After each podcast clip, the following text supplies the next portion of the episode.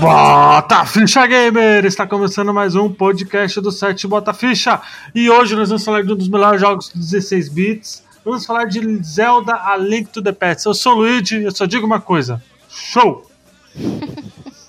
Nossa. Eu sou o Frank e o link vai estar no link. Eu sou a Thaís e. Ha! Nossa, cada um. Bom, eu sou o Douglas e é o seguinte, gente. Eu não vou poupar spoiler. Você nu- nunca jogou esse Zelda ou Link to the Past, você vai achar outra coisa pra você fazer e depois você volta. É, se você não gosta de mim, você também pula esse cast, porque eu vou falar pra caramba, tá? E se você não gosta do Pablo, reza pra esse cast ter pelo menos umas 4 horas pra ele editar, Eu beleza? sou o Adriano, eu também não dava nada pra esse joguinho, hein? Muito bom. Isso aí. Vamos direto para o podcast.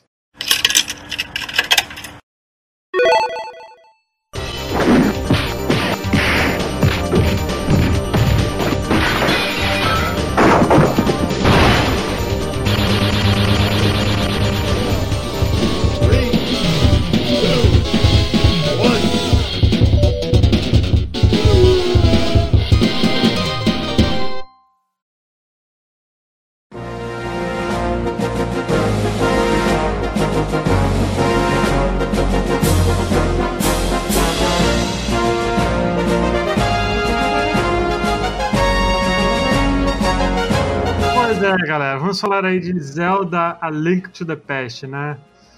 Foi o jogo aí que eu diria que abriu portas aí para muitos joguinhos aí de aventura, mundo aberto, né? Eu diria que é o único. É, e eu já quero começar a fazer, quero começar fazendo uma denúncia. O Luigi não jogou, não tinha jogado, Ah, eu e não- eu não ele tive jogou Super Nintendo. e Não o Super Nintendo. ele jogou. É, é- é bom o- a gente ver que o Luigi ele tá vindo pro bom caminho, entendeu? Ele tá jogando as coisas boas. É, Né? é, eu tô vendo esse crescimento Ah. pessoal do Luigi. Isso, isso é uma coisa até, até interessante, antes da gente falar do, do Zelda, do A Link to the Past. Eu andei pensando, depois de eu ter zerado, né? Eu zerei muito rápido o jogo, por que pareça, né?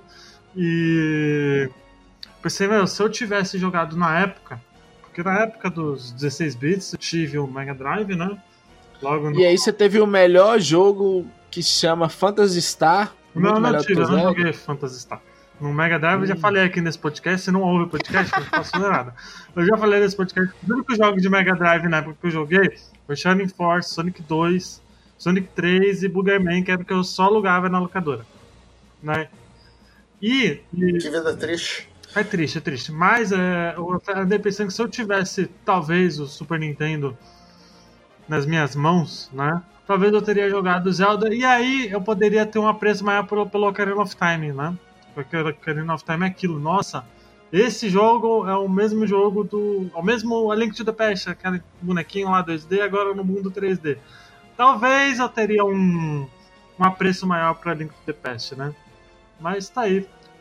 Não, pelo Talvez você tivesse, Ocarina, talvez você tivesse caráter, é isso? Que a pessoa que não gosta de, de Zelda já não tem caráter. Olha que muita gente aí vai se ofender, né? Não sei. Não sei. ligo. Já, já, já, já vi nego falando aí que, que tem jogo aí que parece Super Meat Boy de Emo. É, tem uns negros aí que é meio É, doido. mas, mas eu diria, eu Mas diria não, lá. eu tenho certeza que Zelda Link to the Past é obrigação pra qualquer gamer. Principalmente o gamer nostálgico, né? Que falou, "Oh, eu joguei muitos jogos antigos e tal. É obrigação jogar Link to the Past, galera. É obrigação. Não tem essa. Jogo perfeito tecnicamente, não tem nem o que Eu falar não tô mal. aqui pra te do jogo. contradizer, não, Luigi. Você já vai dar nota?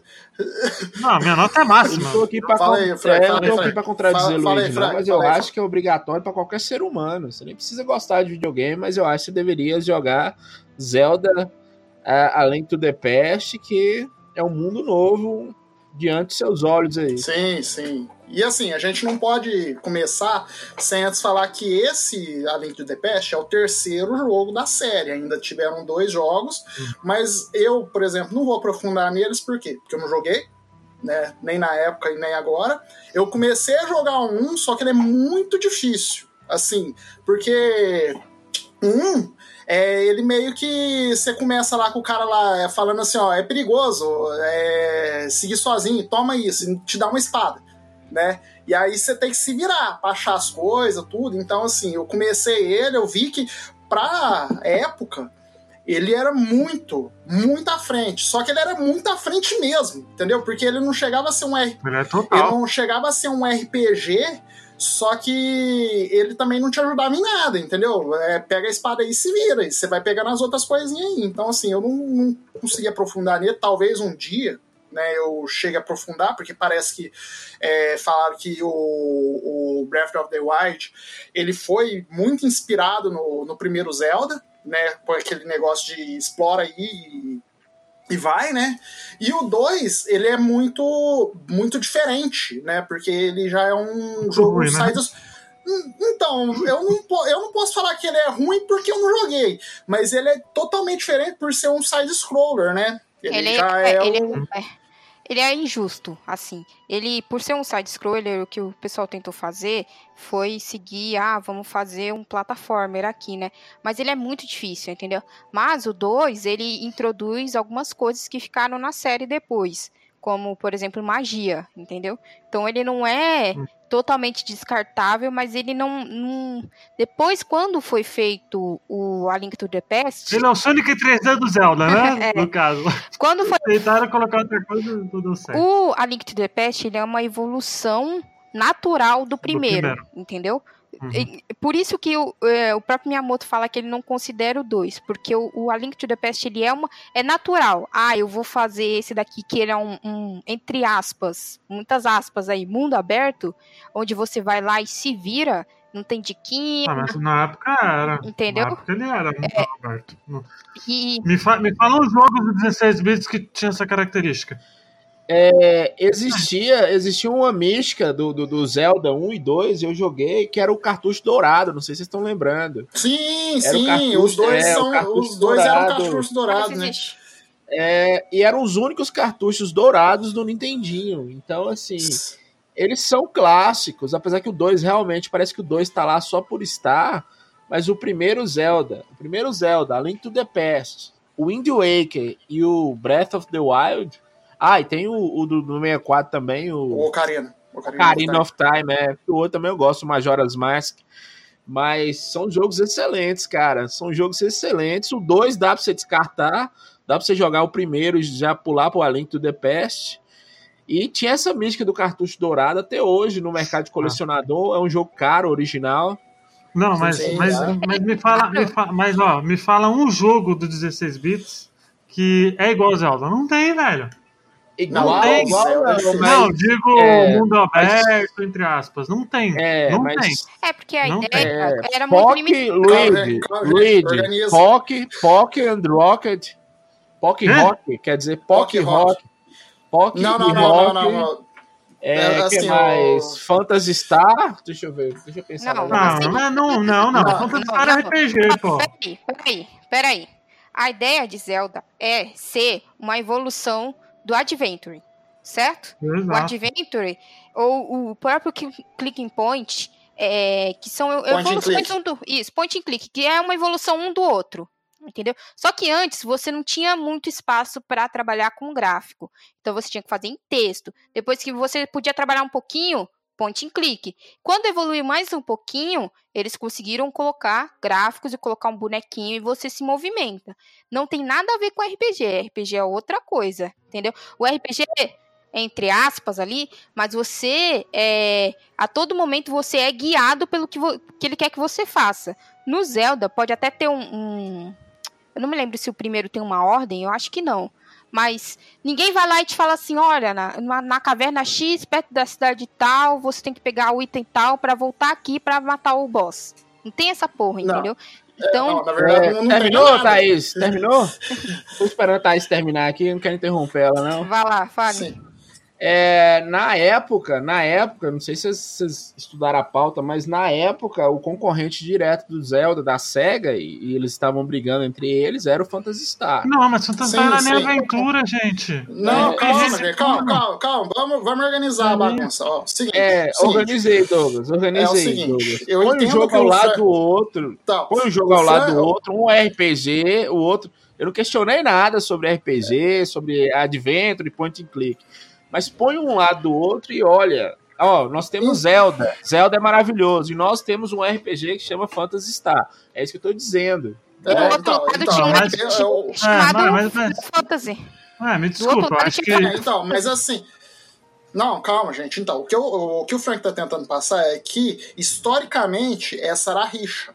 Entendeu? Ah, não sei não. Não, essa que não. um é, não que um era é, batia com o outro por conta de semelhanças, e sim que é, porque assim, é, para quem viveu mesmo a, a era ali, a briga ali de 1992, 93, de 90 a 94 ali entre Mega e Super Nintendo, sempre tinha que ter um jogo é, pau a pau com o outro, entendeu? Aí, por exemplo, tinha o Mario, e aí tinha o Sonic, né? Aí tinha, vamos supor, a Nintendo tinha o Zelda dela, aí o pessoal da SEGA, não, mas nós temos o Phantasy Star. É isso, é esse É. contexto que o Frank Só- tá falando, entendeu? Só complementando, Thaís, é, na época as pessoas não tinham a, a, a noção do que, do que o, o jogo era um RPG. Eles pareciam graficamente, você precisava ter uma leitura prévia pra você jogar os dois. Né? É, o Zelda era porque, por exemplo, É, você falou do Final Fantasy. Eu tô falando dos jogos da empresa, da- das first party. O Zelda da Nintendo e o Phantasy Star da SEGA. Mas ele isso, e, considerado porque o Final Fantasy só vendia no Super Nintendo. O Dragon Quest também só vendia Ah. no Super Nintendo. Entendeu? Sim, sim, então. Só que, por exemplo, é isso, é isso que o Frank falou é importante, por quê? Porque, por exemplo, meu primo, até hoje, se ele vê Zelda e ele vê Chrono Trigger, ele vê Phantasy Star e ele vê Final Fantasy, pra ele é tudo homem cabeçudo. Entendeu? É tudo a mesma coisa. Então, isso que o Frank falou tem sentido. As pessoas, naquela época, elas brigavam. Eu não senti tanto, porque aqui na minha região era Super Nintendo. Entendeu? Não tinha Mega Drive, era Super Nintendo e acabou. Então não tinha essa rixa.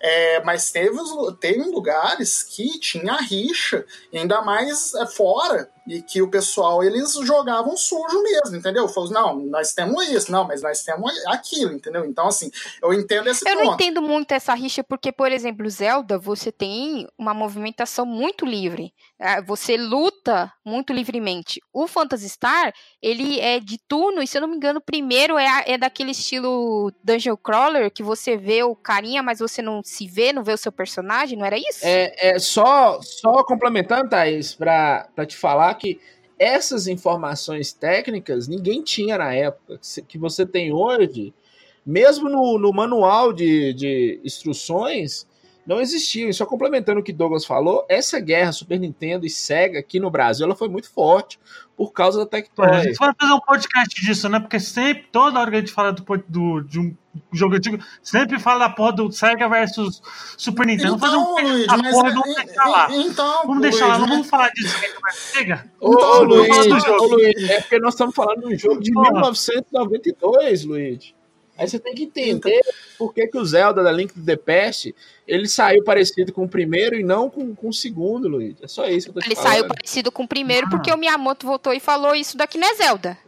Ele voltou, ele não tava no segundo. É. Aí ele voltou e falou assim: E vamos combinar, né, gente? O que, que é Phantasy Star perto de Link to the Past, né? Ele Pelo voltou e falou Deus, assim: né? O que, que vocês fizeram com o meu filho? Eu deixei ele aqui É, então, mas, as- e vocês deram conta então, mas pra ele. Foi isso que vocês fizeram? É, Então, eu não sei quem tá vocês estão- gritando mais, se é Luiz ou Thaís, vocês têm que organizar aí Então, quem vai ganhar no Então, vídeo. Vocês estão muito passional, gente. Vocês estão muito. Calma, gente. Calma. Vá- vá- Tá, ó, vamos organizar por quê? Porque nós estamos muito passional, entendeu? É, a gente tá explicando a história. Infelizmente é. assim, entendeu? Infelizmente a história aconteceu, né? Mas vamos focar no jogo, né? Vamos, vamos lá. Qualquer dia a gente faz um cast Sega versus Nintendo. Não, tá? vamos fazer Tá. isso, porque, pelo amor de Tá, Deus. tá tranquilo? Tá tranquilo? Ah, e tudo não, bem, não é. Sega versus Tomou aguinha, Luiz, tá bom? É Mega Drive versus Super Nintendo. Porque, meu, não, Certo, me desculpa, e- toda hora, é toda hora, não, toda hora que a gente vai falar de Donkey Kong, a gente ficou 30 minutos falando de Sega versus Nintendo, tá ligado? Daí a gente vai falar assim, de. ó, Gente, e, mas e- e eu tenho que É que eu vou, eu vou dar informação, falar, aí você falar, vem com cara. uma paixão assim e, e leva o trem pra uma discussão, toda discussão, eu só tô dando informação sobre o jogo que a gente tá discutindo. É, assim, e o, Mas eu sou apaixonado, eu sou. Eu, eu, eu falo. com Então, você tem-. Ó, va- deixa, eu- deixa eu conduzir o bagulho aqui. Tá? Calma aí, Luigi. Eu sei que você gosta, gostou do Zelda. E o pior é que o Luigi tinha um Mega Drive, É, ele tá- é, recente, entendeu? É, então, você teve um Mega Drive, você devia estar defendendo aí com unhas e dentes. Não, foda-se o. Mega Eu Drive, eu entendo, sou gamer, eu caralho. entendo. entendi. Eu entendo. E outra. É, e, e outra. Foda-se que eu não Vocês estão entendi. Vocês estão me deixando muito feliz porque o Pablo vai ter muita coisa pra editar. Coitado. Então, bom, então vamos voltar pro, pro Zelda, tá? O Zelda, tá? É, depois dos dois jogos, né, no terceiro jogo, é, o A Link to the Past, ele foi lançado dia 21 de novembro de 91 no Japão e dia 24 de setembro de 92 nos Estados Unidos. Ele foi desenvolvido pela mesma equipe do, do Legend of Zelda 1. Eu não tenho certeza se eles participaram do 2, eu, eu não deixei aqui na pauta, mas a direção foi do Takashi Tezuka, a produção do Miyamoto, né? Os escritores foram o Kenzuki Tamanabe e Yoshiaki Koizumi. O Koizumi é o menino que fica fazendo o- os- as directs da Nintendo agora, no lugar do, do Iwata, né? Para quem não sabe, tá? Os artistas foram o Manasao Arimoto, o Tis... Nossa, é- em japonês é muito difícil. É, Tsuyoshi Wa- Watanabe, e a composição foi do Koji Kondo, que fez Mario, que fez um monte de coisa linda aí até hoje, né?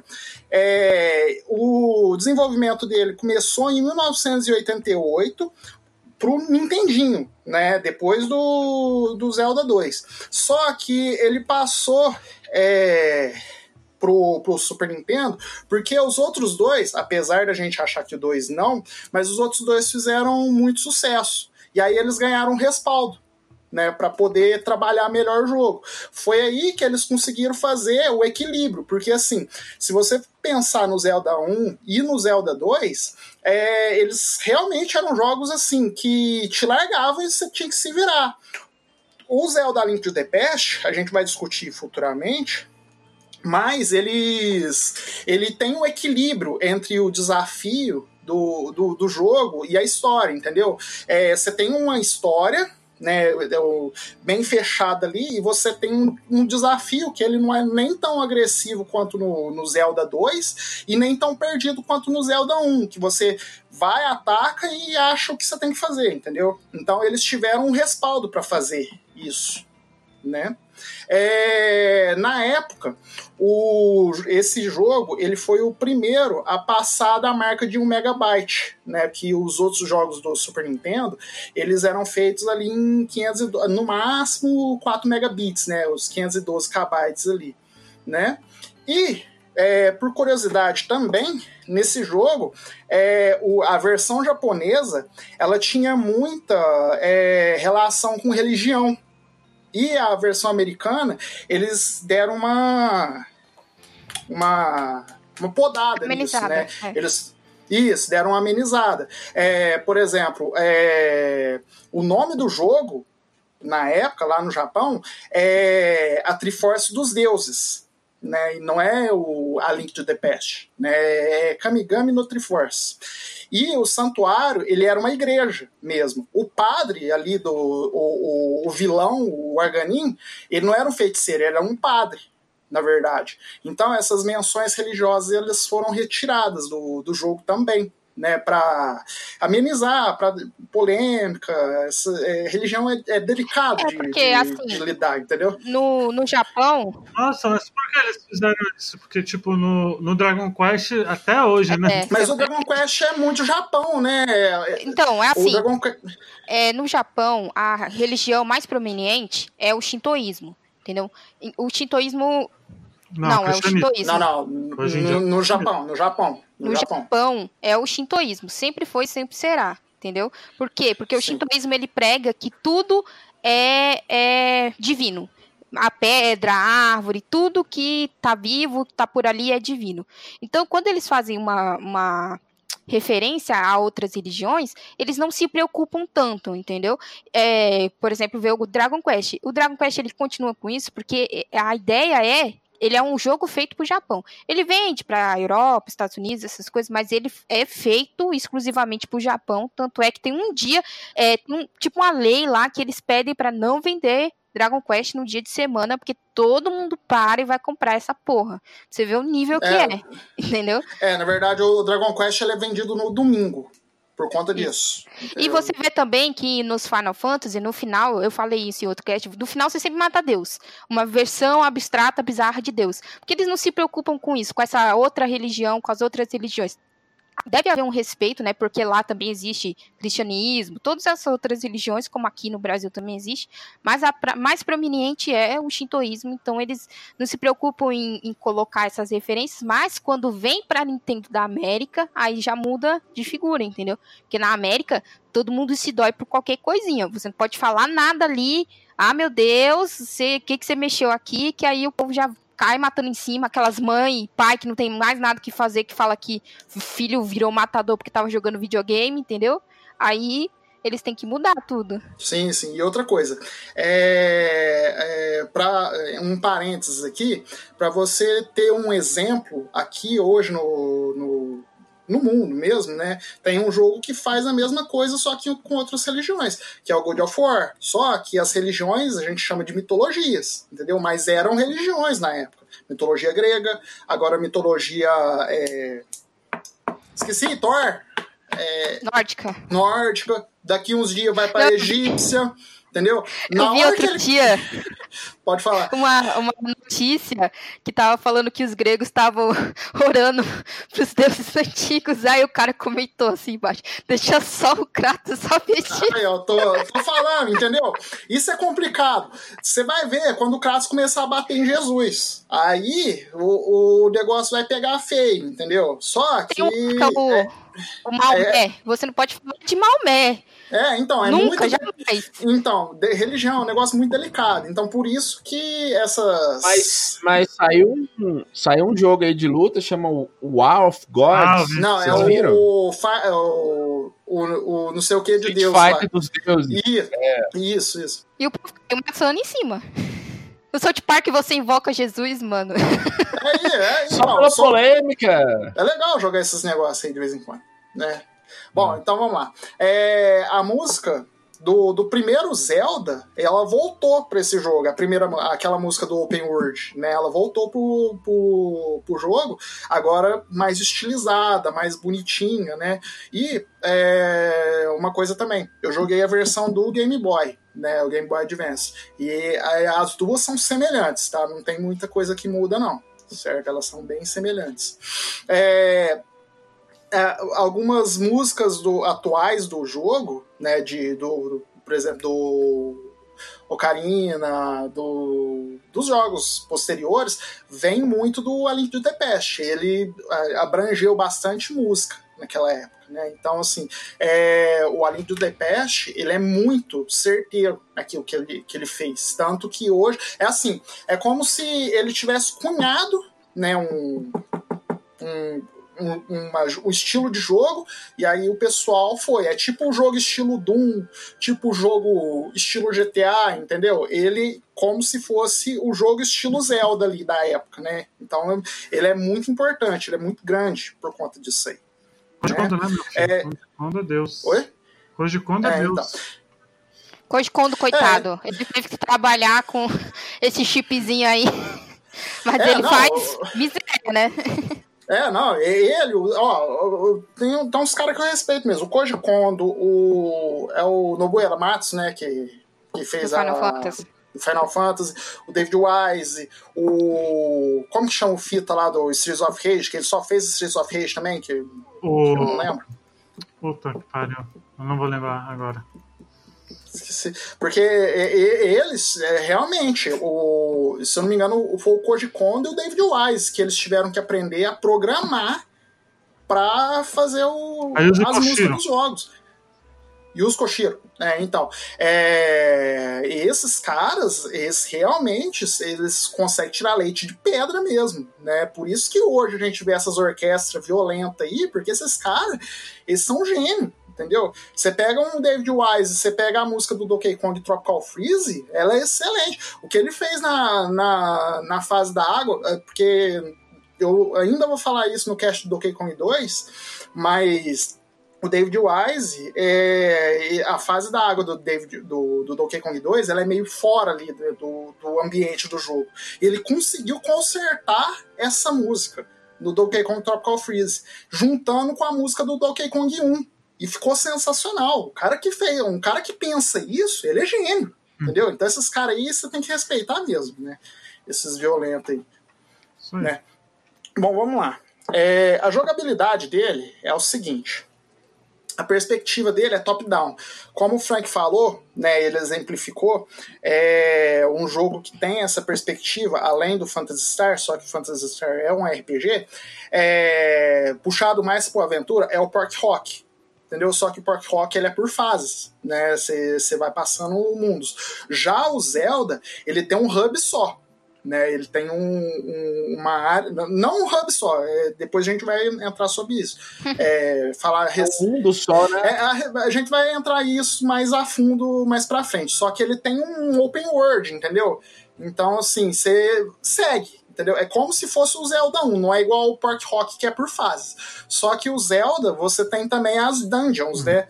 É, além do, do, do, open world ali, você tem as dungeons onde você tem minis fases onde você vai adquirindo as habilidades, essas coisas, né? A movimentação, como a Thaís disse, ela é livre. Só que os ataques não são tão livres assim. Entendeu? Se, é, se você for ver, ele ataca só nas setas, entendeu? Frente, cima, baixo, esquerda e direita. É, ele, o Miyamoto mesmo ele disse que ele queria muito colocar movimento diagonal, mas o Super Nintendo não suportava. É, então, e as, só que ele ainda conseguiu algo interessante, é que é você o ataque pegar mais ou menos na diagonal entendeu? Porque assim, como ele ataca só de cima e baixo, ele não ataca fazendo tipo o movimento da esgrima ele ataca como se ele estivesse cortando mesmo as coisas. Então, o movimento ainda consegue pegar na diagonal. Então acho é que, muito.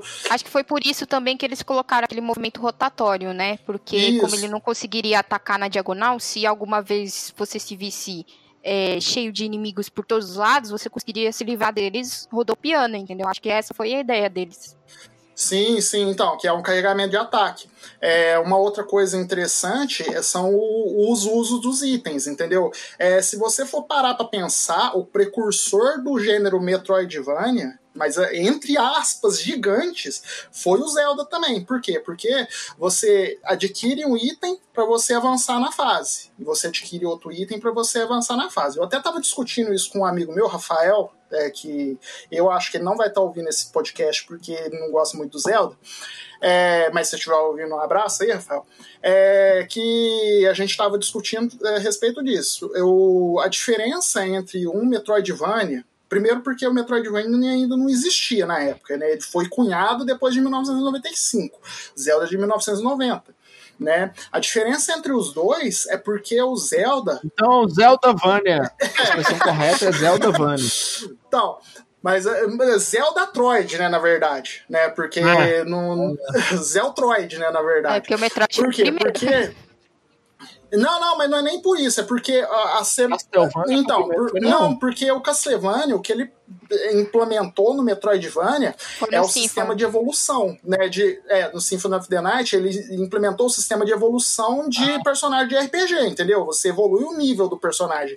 O Metroid, ele implementou essa, esse negócio de você ter um hub só e para você avançar, você precisa de itens, né? Entendeu? E o Zelda tem muito disso. A diferença entre os dois é que o Zelda, ele você para você pegar os itens, você precisa de entrar obrigatoriamente numa dungeon, entendeu? E a dungeon ela não tem ligação uma com a outra.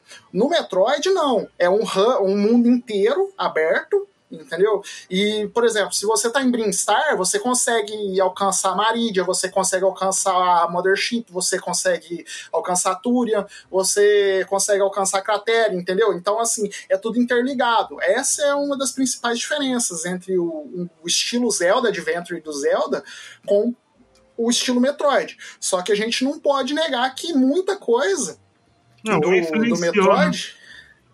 Isso, é, se iniciou ali. E até mais no Zelda, no primeiro Zelda, porque lá era Deus dará, né? Se, se vira aí, toca o barco, né? Pega a espada aí e vai achando as Ah, outras o, coisas o e. primeiro Zelda ele, ele foi muito divisor de água, né, nesse sentido, né?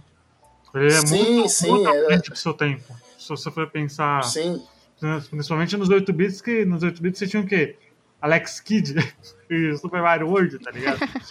é, então. é- desses é- jogos assim, ela sempre é vou consumir o seu tempo. Quanto mais tempo você ficar aqui, melhor. Porque geralmente, a- a- hoje em dia também, né? Você aí é criança e você quer um jogo, então você ganha um jogo no Natal e um no seu aniversário, algo assim. E aí, a ideia do primeiro Zelda, se você sabe os caminhos, ele é muito rápido de você fechar. Mas como naquela época não tinha isso, não tinha revista, não tinha essas coisas, é você ficar perdido ali, vai tentando, e vai, como é que eu faço isso? Como é que eu entro naquilo? O a, a Link to the Past, ele expande isso em você é, ter essa ideia de é, eu preciso de um item para avançar. Então eu vou ir na Dungeon 1 para pegar o item para entrar na Dungeon 2, para pegar um item para entrar na Dungeon 3. É, é, é muita E o, e, o, e o melhor é que isso é natural, entendeu? Não é uma É. coisa assim. Não é uma coisa É, forçada, vai né? lá, entendeu? Você faz algo e lá no algo ele já meio que fala, não, agora você tem que ir pra lá, entendeu? Então é, a história ela te joga muito pra isso. Isso que é isso que é legal do Zelda, Hum. entendeu? Então tem dessas Mas coisas também. Só, só- só o comecinho que não é bem assim, né? Ele acorda, ele acorda e ele recebe a carta, né? Como todo joguinho. Não, ele É, Não, não. Quando ele, ele acorda porque ele teve um pesadelo. E aí o tio dele tá saindo. É um- é uma das poucas Isso. famílias que o Zelda tem nesses jogos, inclusive. Aí ele fala assim: Sim, moleque, sim. fica aí que eu vou ali e já volto. Aí ele, obviamente, como toda criança, não fica, entendeu? Isso. E vai, ele vai, lá porque né? a Zelda tá chamando ele telepaticamente. Aí ele Sim, vai, sim. entra no castelo. Não, não, não, não, não, peraí, peraí, peraí. Não, é, não, é, não chama só ele, chama o tio também. Né? Isso foi consertado no. É, porque assim, os dois ouvem, né? O que acontece antes da gente entrar nisso, né? Vamos só terminar aqui, porque eu já, já começo a explicar aqui direitinho, né? Antes do, de tudo, ainda tem. O, o jogo ele tem alguns itens, né? Que você pega, por exemplo, os corações, é, poção para você é, pegar. Isso, para você é, A, a energia, é, né? jogar seu, suas magias. Isso, bumerangue, essas coisas. isso, exatamente. Então o jogo te ajuda muito nisso, né? É, Ele agora vamos ganham lá. itens na realidade, né? Porque tem uma hora que você, você pode pegar tipo uns medalhões que eles te dão umas magias muito loucas também depois. Sim, e esses medalhões a gente acha que não é importante, mas eles são muito importantes. Mas isso lá pra frente a gente vai discutir. Então vamos lá pro enredo primeiro. É, antes da gente falar do, do, do- do- da história da Zelda chamando o tio e ele. Né? Bom, primeiro que a gente tem que entender que cronologicamente esse jogo ele passa na primeira linha temporal depois que o Ocarina of Time fez a cagada. Entendeu? Porque uh, a história do Zelda é muito complicada, de todos os Zeldas, né? O pessoal fala que são gerações de Link. Só que Ocarina, ele conseguiu dividir a linha temporal des, do, do, da cronologia Zelda em três. Né? Você tem a cronologia em que o herói é derrotado, a que o herói ele se salva e a outra eu não lembro. Né? É aquele Tem fica muita coisa. adulto. Tem um que ele se salva e volta no tempo e fica criança. Tem um que ele se salva e fica lá como adulto. E aí tem Isso, essa e- que ele morre. Isso. Aquele, a que ele morre, a que o, que o herói, que o vilão vence, a primeira história é a Link do The Past, entendeu? Que é uma nova geração, que aí o Ganon ele já dominou a parte ali do, do Dark World e agora ele quer dominar o Light World, entendeu? Aí, nessa linha temporal, existia uma lenda de uma força dourada, que é a Triforce, né? Que ela ficava entre as, as florestas, né? E aí as pessoas tentavam é, procurar ela e houve muitas guerras, né, para tentar procurar essa força, porque quem tivesse essa força poderia dominar o, o reino inteiro, né? Só que É. ninguém conseguiu. É a triforça dos deuses, né? Que eles falam. Isso, a Triforce dos Deuses, que é o, o nome japonês, que foi mudado, né? É, aí, o rei da, do, do Light World, né? Ele mandou sete sábios é, selar a entrada para você conseguir essa força, para pegar essa força. Porque é, não é bem a floresta, eles chamam de Secret Realm, né? É um outro Ih. reino, num outro mundo. E aí o, ficava em Hyrule a entrada para esse Secret Realm. Então quando o Ganon foi lá e entrou no Secret Realm e transformou ele em Dark World, o rei de Hyrule falou assim: fudeu, a gente não tem um herói, tamo tudo lascado. Pega todos os sábios aí e tranca essa porra lá dentro, entendeu? Isso. Aí, hum, é, isso se passou muito tempo e a lenda, ela, isso acabou se tornando uma lenda, né? Foi esquecendo com o tempo.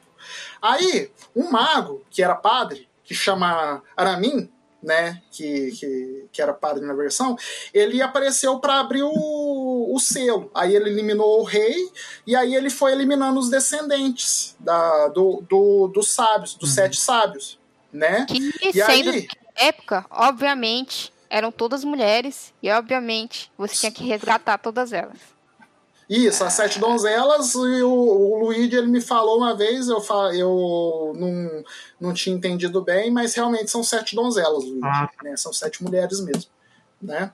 É, aí a, a última, que era a Zelda, ela consegue mandar a mensagem pro Link, né? E aí o tio do Link tá lá, né? Então os dois conseguem ouvir a mensagem.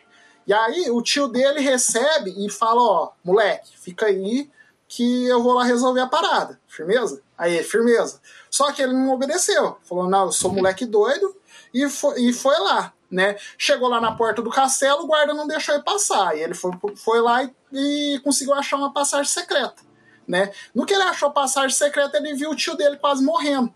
Né? Aí o tio dele falou assim, ô moleque doido, eu te falei que era pra você ficar na sua casa. Por que, que você me desobedeceu? Só que já que você tá aqui, toma essa espada e esse escudo e se vira. Tio, né? Porque você que não tio pode, desalmado, você não é? pode fugir do seu tio destino. desse tem que ir lá, pô. É, Lá, não, boa. já- morrer, não, Já né, que é o bichão mesmo, se vira. não, já- você, não, você não entrou aqui nesse castelo? E vazou, né? Olha, ele vai embora. Tá É, tudo se E fudendo. vazou, né? É, então, falou assim, ó, pega a espada aí, é, Não pega a espada cumprida. aí, se vira aí, negão, que eu tô morrendo aqui, fi. E vai lá salvar a princesa. Aí o Link foi, né? Fazer o quê, né?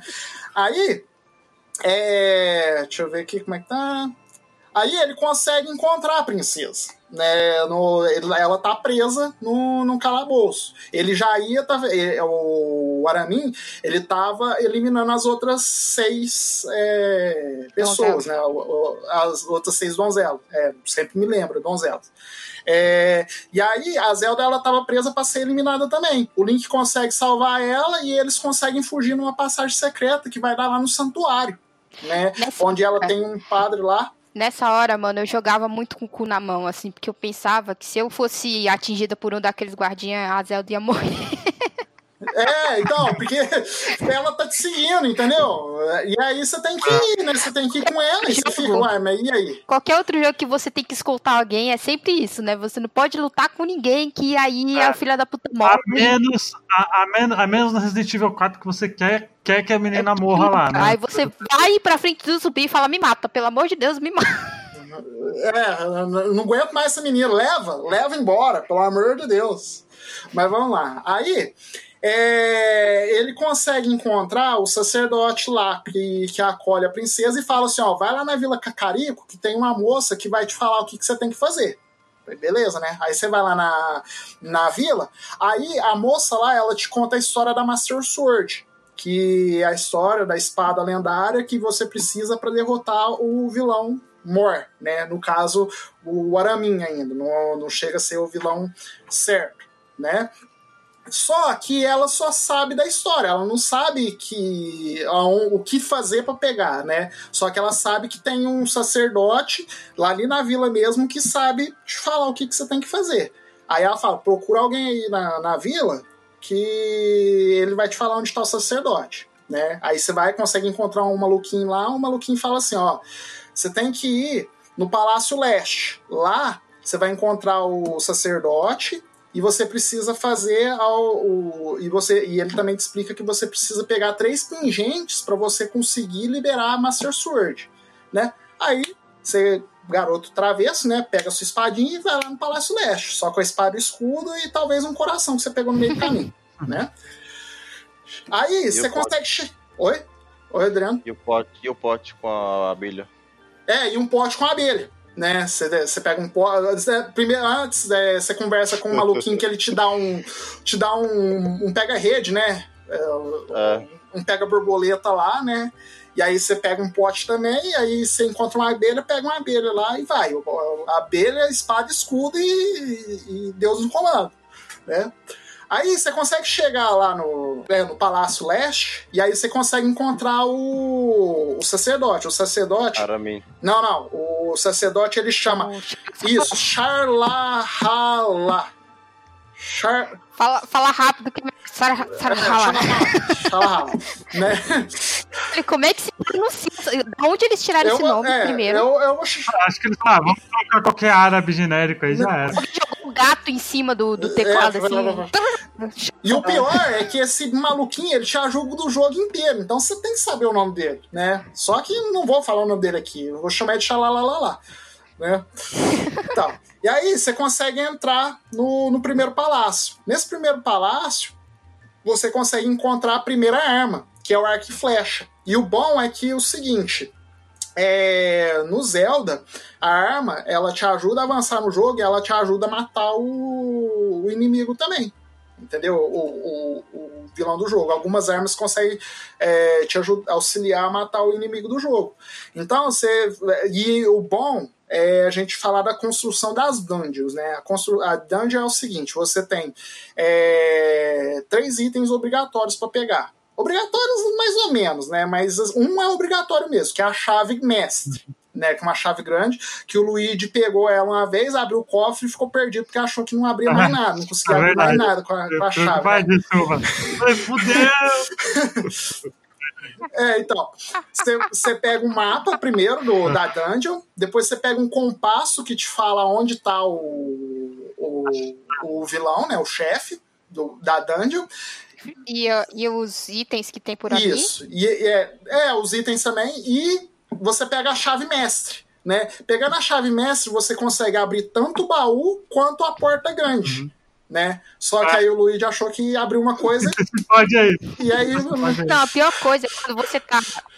Você tá de boa jogando e aí você abre um baú e aí vem um compasso. Aí você fala assim, puta merda, eu esqueci alguma coisa. É, Porque é, você nunca pega o compasso primeiro que o mapa. É, então, e você começa a pegar o compasso primeiro, depois da quarta do, do lá pra frentão mesmo. Lá, aí você fala, mas tá errado isso aqui, ué. Você fala assim, puta merda, eu tenho que voltar e descobrir qual foi o baú que eu deixei pra trás. E eu entendo o Luigi também é, achar que a chave grande não abria mais nada, porque se você pega uma chave pequena, você abre uma porta, você perde aquela chave. Aí já era, você perde a chave. Entendeu? isso aí. Não, e aí fica pior quando tem mais portas, quando a dungeon tem um- pelo menos umas quatro ou cinco portas, e aí você fala assim, meu Deus, É, então. essa chave eu uso nessa porta? É, nessa Eu mesmo? usei, eu usei, tipo, sério, tipo, fudeu, né?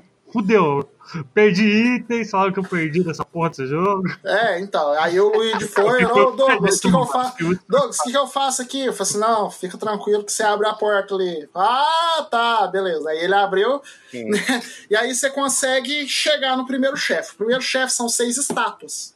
Né? É muito importante a gente falar dos três primeiros chefes, porque futuramente eles vão reaparecer. Entendeu? É, você tem as seis estátuas. Para você enfrentar a estátua, você tem a maneira difícil, que é você ir na espadinha, né? E batendo neles na Uhum. espadinha.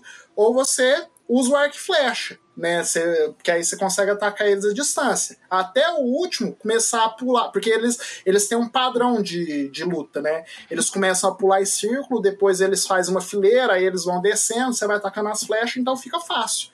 Né? Você só não pode perder tudo as flechas, né? Mas fica mais fácil. E aí você ter- é, até o último sobrar, e o último começa a pular de um padrão que é pra te alcançar, você vai acertando ele mais um pouco, e aí você consegue eliminar. E o bom é que os chefes, eles têm uma dose de desafio, só que eles também não são apelativos, eles não são estúpidos, né? E isso te ajuda muito a se Eles inteirar no jogo. geralmente. Geralmente todo chefão de Zelda ele tem três níveis, né? Você bate, bate, bate, aí ele acaba um nível, aí de novo, bate, bate, bate, ter- segundo nível. Aí no terceiro é que ele faz esse padrão loucaço, assim, que agora você vai ter que se esforçar mais pra É, bater a- nele, né? A, a aranha do, do Ocarina of Time é assim, É, né? sim. Então, essa- Teoricamente, todos eles são assim. Acho que isso só muda no Ganon. No Ganon, se eu não me engano, ele tem mais fases porque o próprio Ganon ele muda de forma. Né? Então eles, eles colocam mais fases pra você bater mais. Afinal, é o último chefe e você já tá com. Se você for esperto, você já pegou todos os hard containers, já ficou com mil corações, todos os potinhos, todos os negócios. Então eles falam assim: você já chegou até aqui, filho? Então soa aí um pouquinho, tá bom? É, mas geralmente o pessoal apressado não vai com tudo, né? Então eles, eles acabam se fudendo. Vai fazer o quê? Né? Então, aí, é, depois que você derrota eles, né, o- o- as seis estátuas, aí você volta a falar com o velho, e aí o velho fala assim: quer saber? Eu vou te dar uma bota aqui pra você correr. Né? Aí eu, aí eu pensei, por que você não deu essa bota antes? Né? Aí ele falou assim: não, você vai pegar essa bota e você vai voltar lá na Vila Cacarico e vai pegar um livro pra você liberar Nossa, a muito segunda. da- Eu fiquei muito puto. a eu, segunda dungeon. eu fiquei procurando igual um diacho essa porra desse livro. Nossa senhora, eu odiei essa parte com mapa ele mostra o, Oi? o- No mapa ele fica o xizinho na região. Não, que tem- ele te mostra o livro, mas você tem que fazer não sei o que É, pra pegar o tem que livro. fazer- Então, tem você, que então, tem que, estante, pe- mano. você tem que pe- então, você tem que pegar a bota e bater na estante para o livro cair. É, derrubar o livro cair. Então, isso- porra sem saber Então, isso. E aí, isso você só vai descobrir quando você conversa com o velho, o xalalá, lá, lá, lá, que, que te fala, fala assim, não, tem um livro aí, você tem que pegar essa bota e bater lá pra você pegar o livro, entendeu? E assim, tudo, tudo explica, né? Não é um jogo for dummies, mas ele também não te deixa perdido. Isso que é o interessante. É porque assim, essa altura você já vasculhou tanto o mapa. É, você já isso é sabe de verdade. Isso, É verdade. Menos foi comigo. E, e o bom é que o mapa ele é fácil de, de andar. É, ele é pequeno, né? Entre aspas, né? Ele não é. É, ele, Isso. Sim, ele é pequeno e grande ao mesmo tempo, entendeu? E o bom é que as músicas em certos locais muda também, entendeu? Não fica. Você tem a open world lá que você ouve, que você, você decora ela, mas você não enjoa Uhum. ela. Eu fiquei, eu acho, umas quatro semanas com essa música na cabeça, mas assim, de boa, né? Da musiquinha. Verdade. É, então. E aí você consegue chegar no, no, no deserto. Aí você vai entender por que, que você vai usar o livro. Tem uma placa lá que ela tá escrita em aramaico, né? Aí falei. Oi? E outra língua, né? Isso, em outra língua, aramaico. chine- É um gibberish, não é uma, uma língua que existe, se eu não me engano. É um gibberish mesmo. É, sei lá. Aí você pega o livro e aí ele te traduz. No que ele traduz, ele abre as portas pro, pro Palácio do Deserto. Ah, é tão Isso. bonitinho quando ele traduz, porque ele, tipo, vira o link assim pra câmera e coloca É, as mãozinhas juntas, assim, parece que ele tá rezando. É, então. E aí fecha a câmera, né? Fecha o ângulo da câmera assim. Aí de repente você, você fica lá parado. Aí você mexe e começa a movimentar as pedras lá. E você entra no Palácio do Deserto. Nessa, nessa parte que vocês. Nessa parte que vocês que, que acha as fadas gigantes, né? Hum, não, quando você vai explorando, você vai achando as fadas gigantes já. A, é, a fada, ela fica num- numa caverna. Se você tiver, acho que é bombe, aí você explodir. Porque a- uma coisa que eles colocaram é que se você vê um padrãozinho assim, craqueado na parede, você fala assim, opa, colocar uma bombinha aqui. Tem alguma coisa aí. É, Quando você aí. pega a bomba, é, é uma coisa de Zelda, assim, que sempre que você vê um negócio, você fala assim, opa, eu preciso do hookshot pra chegar ali. Aí na hora que você pega o hookshot, você sai correndo. Ah, lembro daquele lugar lá, ó. Então, Isso. é, a, E essa fadinha, você acha essa ela fadinha é foda, hein? e joga o, o- Ela. Você joga a bomba, aí ela te traz uma bomba de ouro. Aí fala, ah, é seu? Aí você fala, não. Aí ela te traz uma bomba de prata. Aí você fala, é seu? Aí você fala, não. Aí ela te traz uma bomba normal, aí você fala assim, ah, essa é a minha bomba. Aí ela fala, ah, como você foi honesto, não sei o quê. É, eu vou dar upgrade aqui nos seus itens e tal. O que é muito É. bom. É, é- o upgrade que ela dá no, no escudo é excelente. Assim, a pessoa. Acho que eles precisam bastante. Assim, quem for jogar precisa pelo menos do upgrade do escudo pra chegar até o final. Sim, não, mas aí você vai pegando mais coisa, mais escudos também, né? Isso aí que é o que é o bom do Zelda. É, porque, assim, o escudo 2 ele é bem importante. É, pra você defender do fogo, mas ainda tem muita coisa assim que você pode pegar, avançar. É, e assim, tem dois tipos de fada. Tem essa fada dos desejos, né? Que você joga os itens e ela te deu. Quando você for honesto, ela vai te dar o upgrade, mas ela não dá o upgrade em todos os itens.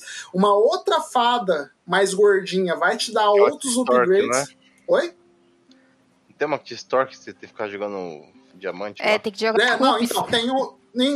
É, então, só que essa aí, ela não, não, não que ela te extorque, tem, ela Ela aparece. troca por, pela flecha, né? Aí vou ler a- o limite da flecha. da Isso, exa- da flash e da bomba, né? Você vai jogando é, Hoopers lá, você joga 100, porque assim, você vai jogando, é- é uma fonte dos desejos, aí você vai jogando, de- era de 5 e 20 no começo. Aí você joga, quando completa 100, aí ela te fala, o que, que você quer aumentar, as bombas ou as flechas? Aí você aumenta a bomba, e aí depois do da segunda vez, você pode jogar de 25 e de 50 Hooper- é, lá que... Ah, para chegar, é, porque são 500, né? Pra somar mais rápido. Isso, aí você vai somando. Aí, se eu não me engano, você pega no máximo 70 flechas e 50 bombas. Né? Eu fiz, consegui fazer tudo. Né? Pô, mas voltando lá pro, pro segundo castelo. Né? No segundo castelo. É, ah, e uma coisa, antes de voltar pro segundo castelo, uma coisa importante aí. É, que eu descobri até no. Vou até fazer o jabá aqui. No no locador do Reloading do Zelda mesmo. Vocês podem ouvir para complementar isso aqui.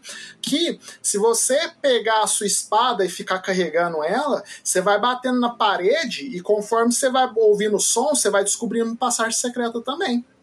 Tá? Então, uma parede lá que ela tem um som normal, aí você. Uma parede que tem um, que tem um lugar escondido, você bate nela, ela faz um som diferente. Né? Isso aí Ah, também te ajuda bastante. né? Isso, Isso, tem no isso, isso. A Link Between Worlds também, porque eu tava jogando, aí eu. Eu Tem. falei assim, esse lugarzinho aqui parece esquisito, né? Aí eu fiquei batendo. É porque no Link Between Worlds é muito difícil você bater, porque o botão de bater é o mesmo botão de você entrar na, na parede. Aí eu tive que ficar meio de lado Sim. e batendo assim. Eu falei, ah, então aqui tem um negócio. Coloquei uma bombinha lá e achei o, o lugar. É, que é outro excelente jogo que merece um cache só dele também. Né, esse aí. Mas vamos lá. Aí você chega no deserto, né? Você consegue. Aí é o mesmo esquema de dungeon. Você vai, pega o mapa, pega o. Pega- Chave, luz, É, a chave, o negócio. É, e a- é, de compasso. Isso, é o compasso. E aí, nesse segundo mundo, você consegue pegar uma luva, que você consegue levantar pedras pequenas, é, pedras claras, né? É, e aí, com, e depois você enfrenta o chefe das três minhocas, as três minhocas de areia lá. Terminando, né? Você tem que ir pro terceiro castelo. O terceiro castelo ele fica nas montanhas. Para você alcançar as montanhas, você precisava dessa luva, porque uma das passagens lá do- das montanhas Usar É, pedra. A pedra. isso, tem uma pedra lá atrapalhando. Então você tem que levantar essa pedra. E aí você chega nas montanhas. E aí o interessante é que é, nas montanhas tem é, você tem o primeiro contato com o teletransporte. Ali você descobre que tem um segundo mundo. Só que nesse segundo mundo, é, se você não tem uma pedra, que a gente chama de pedra da lua, você se transforma no naquilo que aquilo que você aparenta ser, entendeu? É, por exemplo, o Link, quando ele entra no, no, no, no Dark World, ele é um coelho. Né? O Ganon, no Light World, ele tem uma forma humana. Só que no Dark World, ele tem uma forma de um javali, de um porco, né? Porque ele é sujo, porque ele é um. ele é mesquinho. Não, ô, o Douglas, é, nesse não existe o Ganondorf. O Ganondorf e Sim. o Ganon, eles são meio que duas entidades diferentes. Entendeu? Então, nesse, é, independente dele estar no Dark World ou no Light World, o Ganon ele ainda é um porcão, entendeu? É, mas é, o que você estava Ah, tentando entendi. falar é que é, no Dark World ele mostra a maldade no seu coração. Então, quanto mais dark você for, você se transforma naquilo que a sua maldade toma forma, entendeu? Como o Link não tem maldade, porque afinal ele é o herói, né? Ele vira um coelhinho. É. Sim, e aí quando você vira o coelhinho, aí você vê um carinha batendo no outro bichinho lá, né? Aí você quer matar o cara, mas Uhum. você não consegue, porque você é um coelho, né? Então não, não tem jeito, né? E aí você consegue acesso pro primeiro ca- pro, pro castelo de Hera. Né, É, você consegue é, voltar pro Light World, né? Tem um outro teletransporte lá, você consegue o Light World. Não, antes você precisa de um espelho, né? Se você não tiver o espelho, você não consegue voltar pro Light World. É, porque quando você volta do Dark World, você volta realmente por um portal. Aí é, é falado que para você ir pro, pro Dark World e manter a sua forma. É, você tem e- a pedra. A pedra da lua, né? No caso. Isso, você precisa da Pedra da Lua. E pra você ir pra lá, você precisa do espelho. O, Cha- o Charas Hala fala pra você que você precisa do espelho, se eu não me engano. É, então, e aí eu não lembro onde que era pra pegar o espelho, porque você precisa do, do espelho antes pra você voltar pro Light World, pra você conseguir entrar na torre, na torre de Hela. Entendeu? Ah, ah, tá, Agora lembrei, lembrei. onde que- No espelho, ele te dá aquele velhinho que você tem que sair da, da, da, da dungeon escura, que aí ele te, você dá um esco, você escolta Ah, ele. verdade, verdade. Você escolta ele, isso, Ele e te aí o, o velhinho ele te agradece e fala assim: ó, entra aqui que eu vou te dar um negócio. Aí você entra lá Isso. e te dá o espelho. É isso mesmo, Isso aí. realmente. Obrigado. É o que dá ter jogado recente. né? Aí, Isso. Não, eu, eu joguei recente também, mas eu esqueci de anotar aqui. Né? E aí você consegue né, o espelho, você entra no, no, no Dark World, aí você chega ali próximo do, do castelo, de um, de um castelo brilhante que você não consegue entrar, e aí você usa o espelho para voltar pro Light World. Né? Aí voltando você consegue acesso ao- à torre de, de Hela. Nessa torre você consegue a Moon, a Moonstone, né? Que aí você tem acesso ao Dark Essa, World. essa dungeon é muito chata. É muito chata. Isso. Eu não gosto dessa dungeon, não. Não gostei. É, não, é, é- primeiro porque ela é um- uma torre, né? E aí, se você cai do, do, do quinto andar, às vezes você pode voltar pro terceiro, porque tem um outro buraco lá que você vai caindo e aí você vai parar lá embaixo, né? É um saco isso aí. mano. Isso. E o chefe, apesar dele ser fácil de você bater nele com cinco golpes, ele te joga pro buraco, porque é um, um buracão. Esse é o que o, Esse eu me matei pra conseguir, é o viu? chefe é a mão? Oi? É, é- é essa dungeon que o chefe é a mão? Não, Não, essa não. dungeon é uma. É um escorpião, uma minhoca. né? Que Não, é uma escorpião. minhoca. minhoca. É uma minhoca que ela tem uns rabinhos e aí você tem que acertar o, o- a ponta do rabo da cauda dela, né? Só que aí ela fica te batendo, né? Ela fica, ela fica minhoca doida. E aí você bate nela e cai no buraco, você volta lá pro quarto andar ou Você pro tem que bater de terceiro, novo nela. você tem que bater as cinco vezes de novo nela, né? Você consegue acertar pouco Ah. nela, só que se ela te derrubar, você tem que fazer tudo de novo. Assim como outros castelos que se você volta um- uma parte, você tem que começar tudo de novo. Isso é É meio que frustrante. tem um dungeon nesse que tem aqueles bichinhos que você bate e eles te mandam de volta. E é um É, inferno. né? Não, tem na, na, na floresta de. Na, na floresta de Cacarico tem uns ladrão lá que é um pé, é um pé no saco aqueles ladrão, mano. Você não pode matar Sim, aquelas. é, Aí você É, bate é, neles, é. você rebate neles. Os caras é, anti-magia, tá ligado? É anti-Master Sword. Falar que uma fuck Master Sword, você bate no cara, eles meio que dão um soco, tá ligado? Outro é, não, é uma bosta. Ah. Bom, então vamos lá. É, aí você consegue derrotar essa minhoca e aí você tem acesso aos três pingentes. E aí você tem que ir lá na. na No castelo da esqueço de novo. floresta. Não, não, Não, não. Cacarico. floresta. Cacarico Na novo. Words. Ah, Não. Não, você vai lá na Lost Lost Words e aí você tem o poder de liberar a. Porque você já tem o livro e você tem as- os três pingentes. Né? E aí você consegue acesso a Master Sword. Aí tem lá os escritos em aramaico de novo. Você lê ele com o livro e vai lá e os três pingentes liberam a Master Sword. E aí você acha que você tá paquitão, né? Aí você pega a espada. Aí você vai. é, é, a Zelda ela te manda uma mensagem falando que ela foi raptada. Quando você vai no santuário, você consegue encontrar o sacerdote. O sacerdote tá quase morrendo. E aí ele te fala que ela realmente foi raptada, que você tem que ir lá no castelo para tentar salvar ela.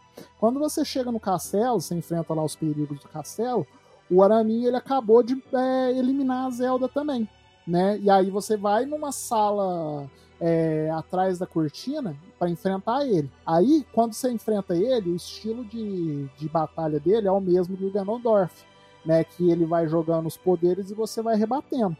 Conforme, e aí você tem que bater, logicamente, no feiticeiro, né? Porque às vezes você rebate e ela voa, né? Vai para vai outro lugar. Depois que você acerta ele várias vezes, você acha que você derrotou ele e você acha que você zerou o jogo, mas não. Ele te manda pro Dark World, né? De vez, né? E aí você descobre que você tem mais um mundo de coisa para fazer, né? Aí você, você... Que é resgatar as seis donzelas. A sete. No caso é a sete, né? É, a aí- 7, porque a Zelda foi junto também. É, a Zelda É, foi junto aí, também. oh meu Deus. Então, Todo... aí- Eu, Ah, mas isso, hora, mas isso é desde todo RPG é assim, gente. Isso- Até o RPG. Não, nessa hora você entende que eles estavam realmente a fim de esticar. Eu acho legal, assim, é, como eles conseguiram encaixar dois mundos num cartucho de Super Nintendo, mesmo ele sendo um cartucho maior do que o convencional. Assim, é É magia porque- negra que eles fizeram é, ali. é porque é praticamente o mesmo mapa, né? Não muda É, é nada ali, né? é porque, na verdade, o jogo era pra sair por Nintendinho, né? É, exatamente. Cara, Ah. E Zelda virou.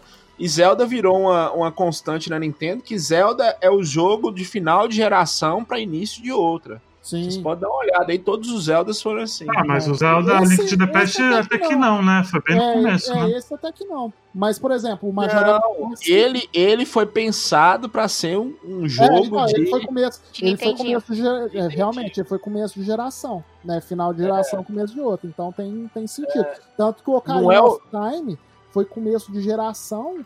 E, é, Começo assim, né? Não. Dois anos Não. depois, né? E o Majora's Dois anos Mask. depois, no meio. Mas o Majora's Mask, ele é de fim. final de geração. Exatamente. Né? E os outros também. É, o, É, o. Waker, Zelda sempre é assim. É. Zelda sempre é assim na Nintendo. é, É, então provavelmente a gente vai ter outro Zelda 3Dzão do Switch pra fechar a geração do Switch daqui a 10 anos. Sim, já, anunciaram, já meio que falaram, né? É, assim, sim. que vai ter, Agora eles ter. vivem de remake. Ah, é, isso é verdade. Que eu acho É, justo. justíssimo. Acho Sim, muito o jogo justo. é bom. O jogo é bom.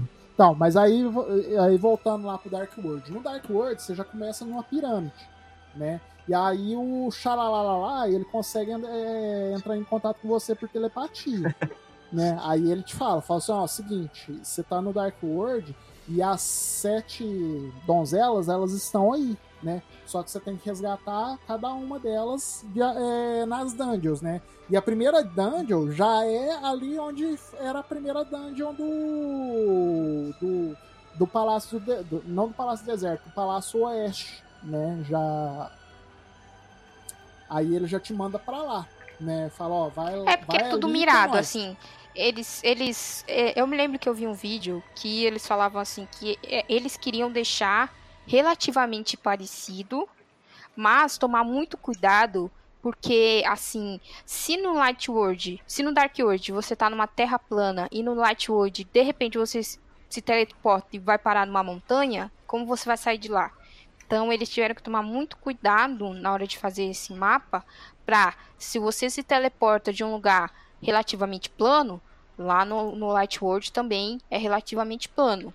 Então Sim. eles são teoricamente uma miragem do outro, assim, você é um espelhado no outro pra você tomar esse cuidado. Então, aonde tava as dungeons do outro tá nesse lugar. Tem poucas coisas que eles mudam assim, acho que só o lugar onde você acha item, essas coisas.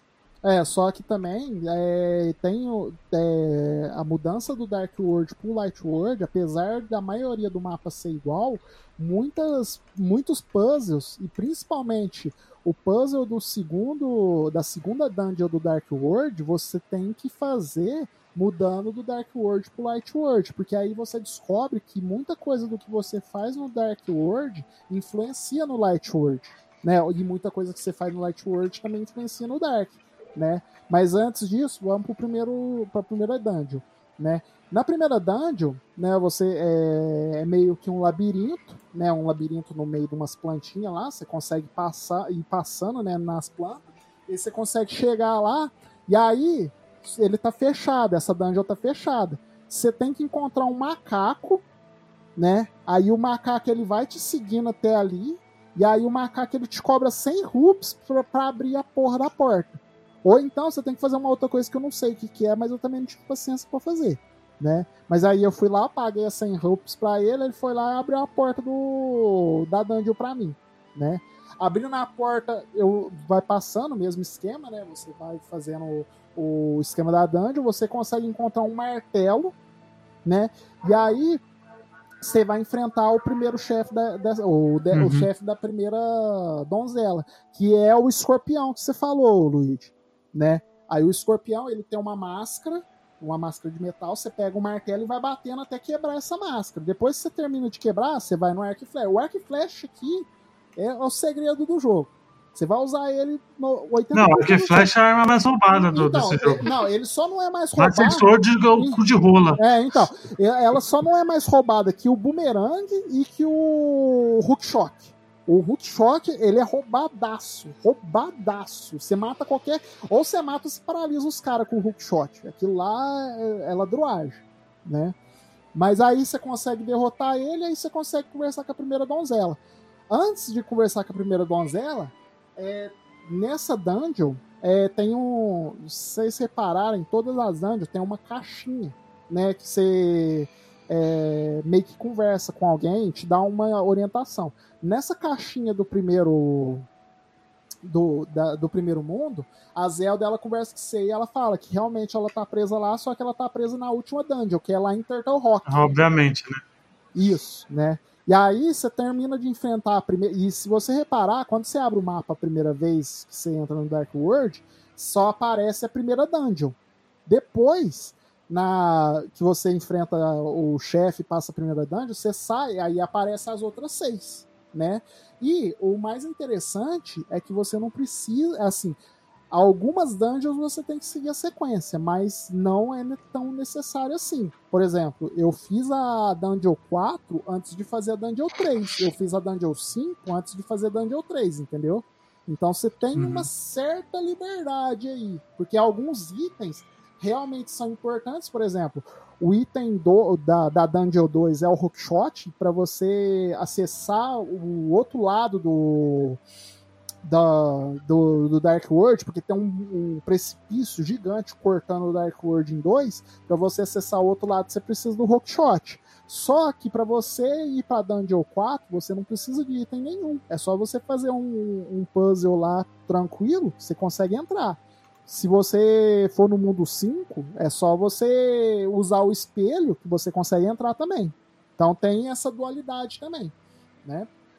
Aí, na Dungeon 2, é, você consegue ver que a sua influência é, do, Dark, do, do Light World, você consegue mudar algumas coisas no Dark World. É, ali perto do. No fundo, é, no, no centro, na parte de baixo, tem tipo que um. Como que chama esses negócios de caixa d'água do que a gente tem na cidade? É, que armazena água, essas coisas eu eu não sei. Eu sei que tem um negócio lá que você. Se você puxar ele, você drena a água, né? Se você fizer isso no Light World, você pega um pedaço de coração. Se você fizer isso no Light World e você entrar no Dark World, você consegue ter acesso à, à água e essa água ela te dá acesso à dungeon, entendeu? Porque a dungeon ela, você precisa de um de uma correnteza para você poder nadar para outra escada. Só que como não tem água, você não consegue acessar, né? E isso que você já começa a perceber que tem coisa, certas coisas que influenciam, né? E aí você faz toda a dungeon, consegue pegar o hookshot, e aí você enfrenta o segundo chefe que é um beholder, né? Ele é semelhante a um beholder. Ele é um chefe de olho, né? Um, um olhão grandão. Você vai acertando ele e aí, você vai tirando o- o- umas espumas e matando as espuminhas até você conseguir liberar todas as espumas. Aí ele começa a ficar doidão e aí você vai acertando ele com um arco e flecha, né? Terminando de matar ele, aí você tem a opção de ir pra. é, é, eu vou seguir a ordem. Aí você vai pra Floresta Perdida, né? Que. Pra Skeleton Forest, né? Lá você encontra uma Fire Rod. E aí, depois que você pega ela, aí você enfrenta a mariposa. Né? Aí a mariposa é só meter fogo e já era. Você consegue matar ela rapidinho. Né? Uhum. Aí, o quarto palácio tá lá em, é, na cidade do, dos ladrões, né? É, que, o, que o Luigi falou, que tem uns ladrão lá que fica te batendo lá que você não consegue. Que, que você não consegue fazer nada. Para você abrir ela, você simplesmente tem que pegar a grade e ficar puxando ela. Né? É, onde tem. Porque assim, é, lá na, na cidade de Cacarico tem um, um indicador de norte, sul, leste, oeste. Né? Até tem um puzzle lá que se você pegar, você tem que ir no Dark World, né? Conversar com o maluquinho, o maluquinho vai falar que tem uma ocarina que é, é perdida ali. Você vai, ele te dá uma pá, você pega essa pá, fica cavando até você encontrar a ocarina, fica assim, essa dungeon ela fica entre um monte de árvore, né? Aí você vai cavando até você achar a ocarina, Aí você conversa com o maluquinho lá, o maluquinho vira. Você toca o Ocarina pra ele a última vez, ele vira árvore. Não entendi porquê, mas ele vira árvore. Aí você vai na Vila Cacarico e você toca o Ocarina em frente a esse Braganitezinho aí do, do, do norte, sul, leste, oeste. Tem um passarinho de, de metal ali. Ele explode e aí você tem um poder de teletransporte né? Aí você pode ir todas as pontas do, do, do, mundo, né? É um, um fast travel muito útil. Você vai usar até lá na última parte, né? Se você fizer ela direitinho, né? E aí, nesse lugar, é, no Dark World, é a entrada do, do palácio da, da, da vila do, dos, dos ladrões. Aí você só tem que grudar nela e ficar puxando até a porta estourar. Aí quando você estoura a porta, você entra nessa dungeon, e o bom é que essa dungeon, ela é diferente das outras, porque assim, você consegue encontrar o compasso, consegue encontrar a luva de titã, que você pega pedras é, es... pega pedras escuras, e aí você consegue pegar o compasso, o mapa, você chega no chefe e não tem chefe, né? É só uma área com, com um buraco, meio que indicando um lugar claro. Né? Aí você fica perguntando, não, o que, que eu vou fazer? O que eu vou fazer? E aí, no meio do caminho dessa banda, você consegue.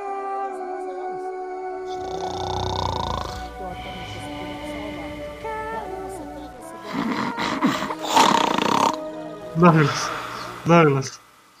Douglas, tem alguém dormindo aí nesse Eu acho que alguém dormindo aí. Tá dormindo. É, Adriano. Eu tô aqui, Thaís. eu tô ouvindo Cara, eu tô também. ouvindo um ronco aí bravo, velho. Eu tô aqui ainda, Eu também tô. Oxi. Eu também ouvi. Eu não queria falar nada porque, né, educação Não sei inglesa. que era, não sei se tem Não, gente dormindo aí do lado, eu tava roncando aí.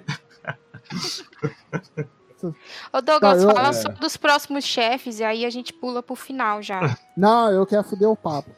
É, Eu, eu batalhei pra fazer isso. Eu batalhei pra Ele fazer ralou, isso. ele ralou. Então eu vou falar tudo. Eu vou falar tudo. Né? Isso é, esse era pra ser o último cast meu, pra te falar a verdade. Né? Mas vamos lá. É, Aí você consegue enfrentar o quarto, né? E aí você libera. eh, Você, você conversa com a quarta donzela. O quinto chefe, né? O, o quinto palácio é um palácio de gelo, né? Lá nesse palácio de gelo, você para você entrar, aí você tem que usar uma, é, a luva de titã para tirar uma pedra escura. É, num lugar, no lugar onde fica essa fada que te extorque, que vocês falaram. Você vai jogando Hoopers pra ela. Tem uma pedra preta lá, você tira ela, tem um teletransporte. Lá é o acesso ao Palácio de Gelo, né? Aí você consegue entrar, faz a dungeon, que pra mim é a dungeon mais difícil do, do jogo, né? Porque você fica deslizando igual um idiota lá naquele negócio, não tem. Não, não tem como. Todo jogo andando. 2D assim E aí que tem gelo é, é do capeta. Isso. Você Não consegue uma roupa azul, né? Você consegue o, o uniforme azul que te protege de dano. E você, e você vai enfrentar. Deixa eu ver. E você, você consegue enfrentar uma espuma com o olho. Né? Aí você tem que tirar, matando as espuminhas também. É semelhante ao Beholder. Né? Você vai eliminando as espumas e depois só destruir, é, destruir o olho que tá meio congelado ali com a Fire Rod e depois acertar a Arc Flash, né? O sexto fica na Misery Mine, né? Só que a Misery Mine, ela não tem acesso, você não consegue é, chegar lá. Para isso, você precisa fazer essa dungeon que eu falei do passarinho, né? Você libera o passarinho lá do Karina, porque essa dungeon ela fica no mesmo rumo que o deserto, Palácio do Deserto. Só que ali é um pântano e você não tem acesso nenhum. O único acesso que você tem é se você usar o teletransporte no Light World para você chegar no canto inferior esquerdo e lá tem uma pedra de teletransporte. Aí você abre, tira a pedra, tem o teletransporte lá e você tem acesso a essa, esse, esse lugar. E aí, para abrir, é, você tem que usar um dos três medalhões que a Thaís falou lá no começo. Porque você é, tem três medalhões de. de três medalhões de, de poder mesmo, que você consegue fazer três poderes lá. É, que você precisa do livro para pegar os medalhões, né? Eles estão separados. Só que você acha que é só para você matar é, os chefes, né? Mas não, tem um símbolo lá onde você tem que ficar em cima do símbolo e usar um dos três poderes que você pegou para abrir o, o, ter acesso à dungeon, né? Aí você até descobrir, né? Leva mais um tempo aí, mas aí você descobrindo, você tem um acesso, né? E aí você encontra o cajado vermelho, que, que esse cajado ele cria blocos, né? Ele cria uns blocozinhos é, que você consegue parar é, botões, porque tem, é, tem dungeons que você aperta o botão para abrir porta. Só que tem algumas dungeons que você aperta o botão e aí você sai, o botão ele levanta e você não consegue ficar apertado. Aí você empurra uma estátua para deixar o botão parado lá, ou você usa esse cajado. Esse cajado ele cria um blocozinho, você coloca o bloco lá e aí deixa a pedra lá, a porta ficar aberta. E aí você vai enfrentar um chefe que são vários olhos. Eu não sei o que, que o Miyamoto tem com olho, uhum. que o chefe é um monte de olho também, né? E aí, o último palácio. Mas é... às vezes ele gostava muito de DD. É, pode ser. O Beholder à vontade ali, né? Ah. 300 Beholder lá. E aí, o último castelo é onde está a Zelda, que é lá em Turtle Rock, né? Que aí é, é, esse castelo ele fica próximo ao Palácio de Hera lá no Light World. Só que aí no Dark World, ele é o, e o bom é o jeito que você abre esse esse castelo. Você sobe numa pedra, né, numa rocha, lá tem um teletransporte, aí você pega esse teletransporte, né? Não, não né, lá, é, na verdade não tem um teletransporte. Lá tem três toquinhos. Você tem que pegar o martelo, bater na ordem certa, aí o teletransporte aparece, entra no teletransporte e aí você tem que usar um dos poderes que você. O outro dos poderes que você pegou lá para abrir a Turtle Rock. E a Turtle Rock, ela tem muita referência ao uhum. jogo do Mario, né? A própria Turtle Rock, que é uma tartaruga, você usa canos para você é, acessar lugares, né? É, como se fosse o Mario. Você tem alguns inimigos que são semelhantes aos inimigos do Mario, então é, é bem. É nesse jogo que tem aquele easter egg gigante que você consegue fazer aparecer a cara do Mario dungeon? Hum, eu acho que não, porque eu não consegui fazer não, mas eu acho que não é nesse não. Tem o, o a Link's não Awakening. É no Ocarina, Luiz. Não, não é no Ocarina, não, tem outro. Não, mas tem o Link's Awakening, que é o que vai sair o remake aí, que parece que a ilha ela é cheia de referência né? Eu ainda não, eu não joguei ele não, mas a ilha é cheia de referências, com Kirby, Mario, Yoshi, então deve ser nesse aí. É porque né? o, o A Link's Awakening é spoiler. Ah, não, é, do, é, o Link que aparece. É, sonho. é o Link que aparece no num tipo num, num monte de plataforma do do, do Mario, não é ao contrário, não é num jogo do Ah, entendi. Do, Ma não é o Mario no Zelda, é o Zelda no Mario, no caso. Oh, tem é tem um easter egg no Ocarina of Time, que é um quadro do Mario 64, por isso que eu tô te perguntando. É, e no ah, Mario RPG, tem um, o Link tá deitado lá numa cama, você consegue ver que é ele, entendeu? Isso. Então eles fazem Ocarina, esses crossoverzinhos, assim, nunca teve... É... O único jogo que é realmente crossover é o Smash, mas eles colocam esses easter eggs aí pra o pessoal falar, olha, eu sei quem é esse daqui. É. E o, o Frank também falou do, do easter egg no Ocarina. Tem outro easter egg lá que tem os irmãos, né? O Mario e o Luigi lá. Que É, é do- o- os donos da fazenda. Mas esse do Mario eu lembrava dele. Que... Sim, é, né, e- e- eles são cheios de colocar essas coisas. aí. Mas vamos lá, aí o sétimo você consegue pegar o, es- o escudo de espelho, que é por isso que eu falei que tem mais um escudo que vai te proteger, né? E aí você enfrenta uma tartaruga. É uma tartaruga? É, uma tartarugona e ela tem as caudas de gelo e fogo. Aí você tem que usar inteligência. Você pega o Fire Rod e fica atacando no negócio de gelo. E você pega a Ice Rod, que é essa Ice Rod você pega durante a fase. Você não pega no, numa dungeon, você pega durante sua exploração no Overworld. E aí você vai tacando ela no fogo. É, você vai atacando ela, e aí quando você termina de atacar as duas caudas, as caudas explodem e a tartaruga explode, né? E aí depois disso tudo, né, que você consegue liberar as sete donzelas, as sete donzelas, elas conseguem liberar o, a torre de Ganon, né? E a torre de Ganon é a mesma torre de Era. Era aquela torre que você não tinha acesso quando você estava no, no Dark World e quando você era coelhinho. Ela era uma torre que ela ficava brilhando.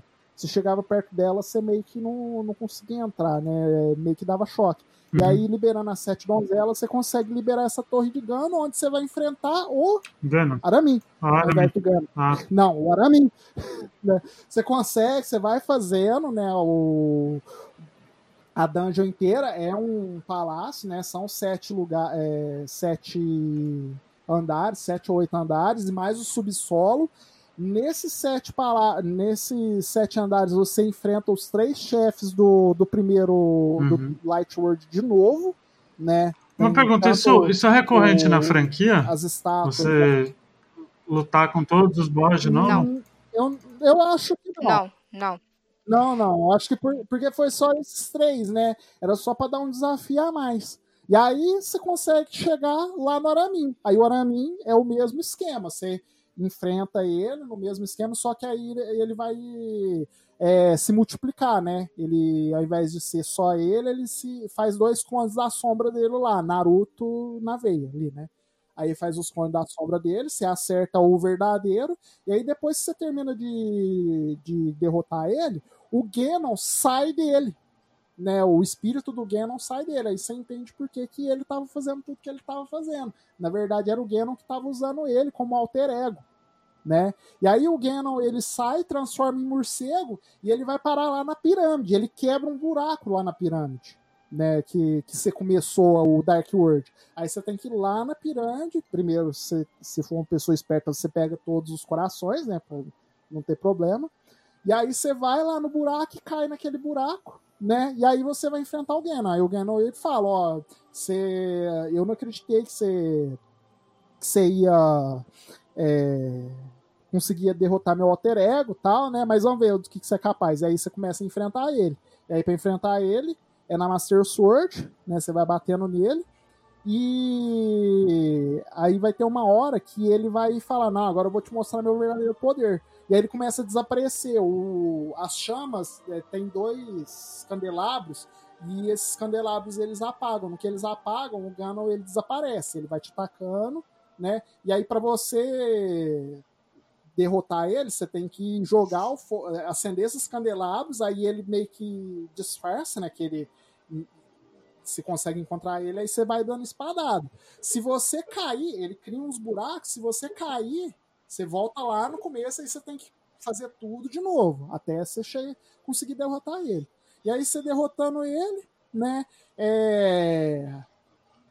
Você, você tem acesso a Triforce, né?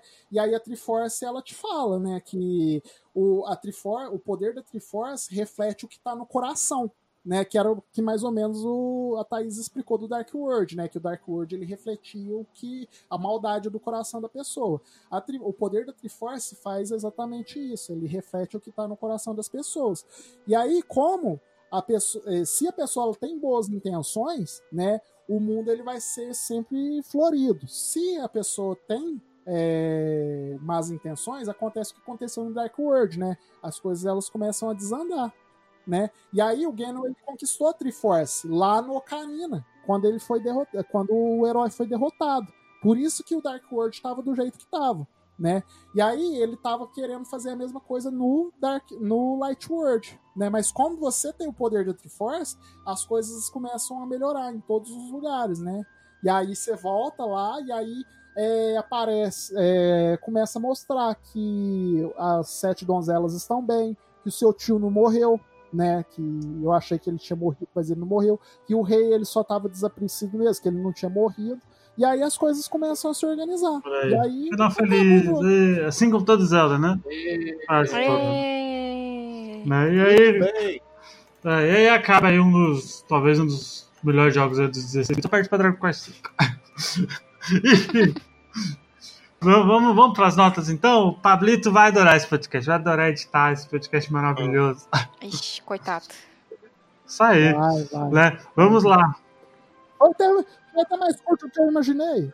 V- vamos ter que deixar ele gravar duas horas sobre BVS depois, hein? Como desculpinha.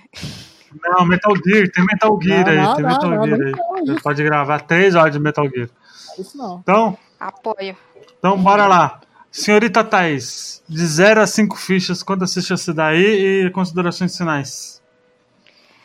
Eu, obviamente, dou cinco fichas, né? Eu gosto muito desse Zelda. Ele foi o que estabeleceu o padrão para os próximos Zeldas. É, tanto é que esse padrão só foi quebrado agora com Breath of the Wild. E é um Zelda muito bom, assim. Ele é longo, mas é, se você for jogando ele aos pouquinhos, você vai gostar bastante. E ele, o gráfico dele ainda é muito bonito, a jogabilidade ainda é muito atual, então cinco fichas. Olha aí. Senhor Frank, Olha, Luigi deixando eu falar. Que bom, hein, Luigi? Olha que bom a liberdade de expressão. É, galera, Zelda, Zelda Link do DPS é, igual a Thaís falou, estabeleceu novos padrões. É um jogo ótimo para você iniciar uma criança nos jogos, que ele é cheio, a curva de aprendizado dele é excelente. A partir dele, é, ele estabeleceu novos padrões. Até hoje o jogo é bonito.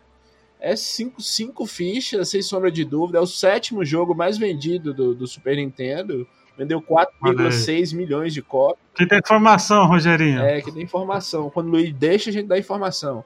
Vendeu 4,6 milhões de. Pô, a gente falou do jogo inteiro aqui, é claro que eu deixo da informação, É, pô. deixa eu voltar aqui, que você que você não tá deixando mesmo.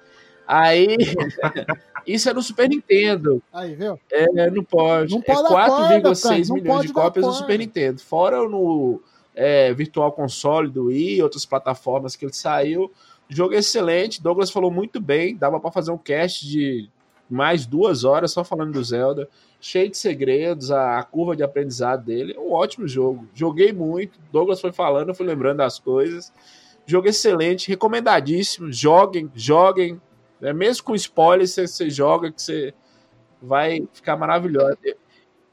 É, eu ficava impressionado. Eu, eu pensava assim, nossa, minha moto deve ter tomado muita droga na vida dele, Já porque esquecer, né? Pra ele fazer um jogo desse, não tem condições uma pessoa. Que ele falava que era só o caminho É que ele porque- fazia pra casa dele, via um cachorro, um trem assim, que ele ficava imaginando um mundo. Mas o Zelda tem muito detalhe. Não foi. Zelda não foi inspirado numa vez que ele achou uma caverna, porque no Japão tem É, mas florestas. é, ele tal. conta essa história que ele caminhava, aí achou essa caverna, essas florestas. Aí ele ficou tomando coragem por dias pra entrar lá, e um dia ele entrou, e aí ele achou da Isso, hora. Tinha um cachorro Nossa, que ele, segundo ele, ele via que ficava latindo nele, ele não conseguiu colocar no Zelda, que é aquela bola que fica tentando te morder do Mario, Mario 64. É, Então é isso. O jogo é maravilhoso. pô. joguem, joguem todos, mas esse é um dos melhores. Olha olha aqui, Zel- esses Zeldas assim que saem assim, eles nem são a droga maior, porque o Zelda, no início, ele, ele queria fazer uma parada meio cyberpunk. Por isso que o Nossa Link Senhora. se chama Link, porque ele ia ser a- o link entre o mundo real e o mundo digital. Então, se você vê essa ideia que ele tinha no início, assim, é muita É maconha. muito, não, não, nem maconha, é maconha mesmo, e droga, droga assim, ácido, essas coisas que a pessoa fica viajando. É, o Douglas falou aí muito bem no início que se pega a história japonesa mesmo e mistura as religiões japonesas, ia ficar mais viajado ainda. Ainda bem que a Nintendo falou com ele, não, pera aí, que isso aqui não vai ser muito bem aceito lá na- no ocidente, não. Para um pouquinho. Mas o jogo é excelente, o jogo tem o que falar desse jogo. Tem, tem defeito. Qual o defeito desse jogo? Qualquer pessoa pode jogar. Você pode não gostar desse tipo de jogo, mas você consegue jogar o Zelda. Ele é muito bom. Excelente. Isso aí. Adriano? Bom, já, já falaram bastante aí, né? Só vamos focar um pouquinho no, na parte do som, porque tem muitos efeitos que, que realmente é muito da hora, mano. Você pega o. Uma brisa, dá uma emoção quando você descobre alguma, algum puzzle e toca a musiquinha. Nota 5 é um jogo que você consegue jogar hoje em dia, a jogabilidade é muito boa, fluida. É um jogo para quem gosta de, de, explorar, porque tem bastante no jogo. E é isso aí, recomendadíssimo. Joguem no 3DS, que é melhor para jogar. Tá, bom. É 5, é obviamente, né? Porque é, Zelda Link to the Past é, como o Frank falou, é um divisor de águas aí no mundo dos jogos. Né? Trilha sonora perfeita. Kondo é um deus e a jogabilidade dele é perfeita, não tem nem o que reclamar. Só fala uma coisa, cala a boca e joga, meu filho. Esse é o tipo de jogo que você só fala pra pessoa, cala a boca e joga e é isso. Não tem muito o que falar, não. É. Zeldinha. Zeldinha é muito bom esse. Senhor Douglas? Bom, vamos lá. É. Seguinte, é... quem me ouviu falando aqui acha que eu devo ser fanático por Zelda. E não sou. Né? Eu joguei três Zeldas na, na minha vida, né? Que é o A Link to the Past, o Bafo Selvagem e o Between Worlds.